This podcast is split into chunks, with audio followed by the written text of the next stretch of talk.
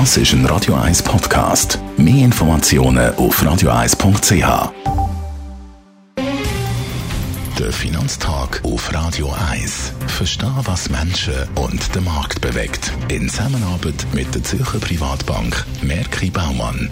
www.merkibaumann.ch der Gerard Biasco ist bei mir, der Anlagechef der Privatbank Merki Baumann. Wir schauen immer ein bisschen auf die Firmenresultate. Wir haben schon auf Amerika geschaut, jetzt schauen wir mal ein bisschen auf die europäischen Firmenresultate. Gerard, wie ist das letzte Quartal in Europa ausgefallen?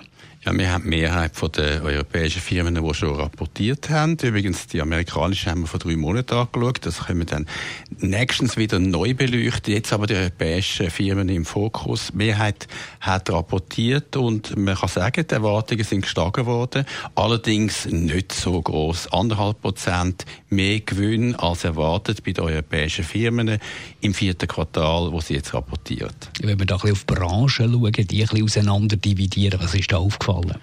Da sieht man natürlich schon die Konjunkturspuren.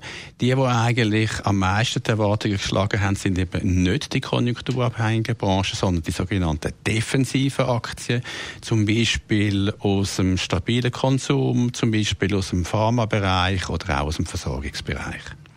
Haben die Firmen auch einen klaren Ausblick gegeben?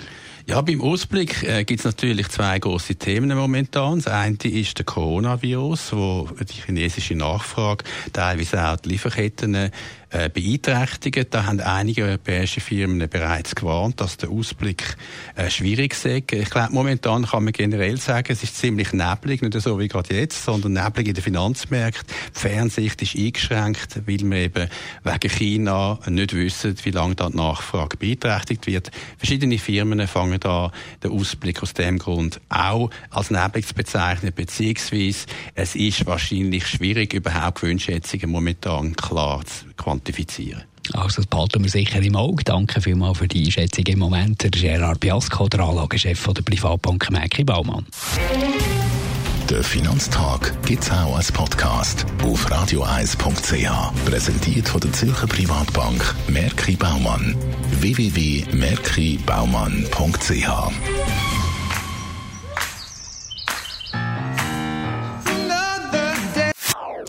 Das ist ein Radio 1 Podcast. Mehr Informationen auf radioeis.ch.